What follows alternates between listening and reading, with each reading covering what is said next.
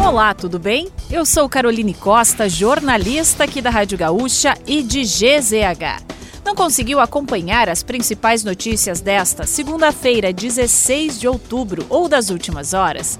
Não se preocupe, pois eu vou trazer aqui para você antes que o dia acabe, que é o nosso resumo diário de notícias do fim de tarde. Oferecimento correspondente Gaúcha Serrana Solar, a minha escolha certa.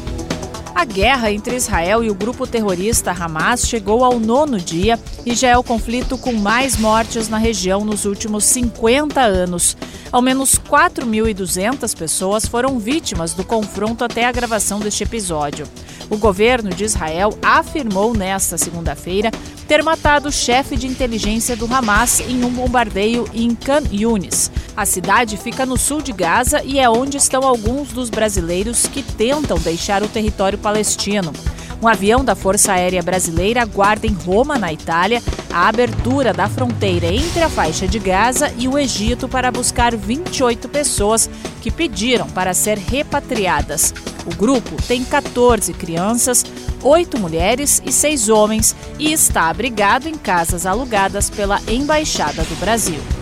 O governo do Rio Grande do Sul anunciou hoje uma ampliação no programa Todo Jovem na Escola, que concede bolsas a alunos do ensino médio para combater a evasão escolar. O formato, que valerá a partir de 2024, inclui poupança, prêmio engajamento e auxílio matrícula. Cerca de 731 milhões de reais devem ser investidos no programa nos próximos três anos. Também foi apresentada pelo governo a criação de um novo programa que garante oportunidades de trabalho a jovens em situação de vulnerabilidade social.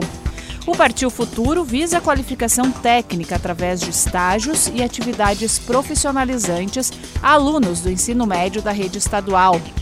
Mais de 300 vagas de estágio serão disponibilizadas em 108 escolas no primeiro ano da iniciativa. Ao ser ouvido na Câmara de Vereadores nesta segunda-feira, o ex-secretário adjunto da Secretaria Municipal de Educação de Porto Alegre, Mário Jaime Gomes de Lima, confessou que a dificuldade na distribuição de materiais didáticos era de conhecimento do núcleo do governo desde 2022. Lima prestou depoimento na sessão conjunta das comissões parlamentares de inquérito que apuram supostas irregularidades em compras feitas pela secretaria. Ele foi exonerado do cargo logo depois da saída da então secretária Sônia da Rosa. Isso ainda em junho, quando o grupo de investigações da RBS revelou que materiais didáticos e itens esportivos estavam acumulados sem uso em algumas escolas e em depósitos. Voltou a chover na capital nesta segunda-feira e a região das ilhas ainda tem dezenas de pessoas fora de casa em razão da enchente que começou em setembro. A Igreja Nossa Senhora da Boa Viagem, na Ilha da Pintada, abriga 27 famílias, algumas delas há 40 dias. Segundo a Prefeitura, são 72 pessoas acolhidas no local até a gravação deste episódio. Quatro meses após um ciclone, a instabilidade também atingiu a cidade de Caraá, no litoral norte. O fenômeno matou cinco pessoas, destruiu casas, pontes e empresas e arrastou carros em junho deste ano.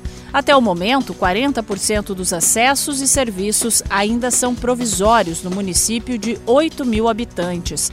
Segundo a Prefeitura, os prejuízos chegam a 500 milhões de reais.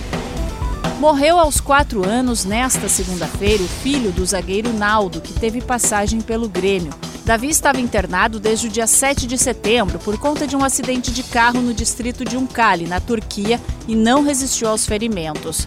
Um carro atingiu a lateral do veículo dirigido pelo sogro do jogador, que derrapou e bateu em uma moto.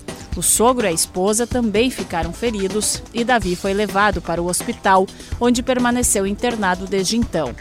Naldo jogou no Grêmio há cerca de 10 anos, sendo o último clube que defendeu no Brasil. Atualmente, o defensor de 35 anos está no Antalyaspor do futebol turco. E para fechar o nosso resumo de notícias, antes que o dia acabe, tem a previsão do tempo para amanhã. Nesta terça-feira, a chuva atinge boa parte do Rio Grande do Sul. No oeste e norte do estado, o dia terá bastante nebulosidade e temporais. Nas demais regiões, a chuva terá intensidade moderada, inclusive em Porto Alegre. Por outro lado, na região sul, o tempo segue firme. Se quiser saber mais sobre algum desses assuntos e muitos outros, além dos nossos colunistas, áudios, vídeos, é só acessar gzh.com.br ou o aplicativo de GZH. Amanhã a gente volta aqui antes que o dia acabe. Até lá!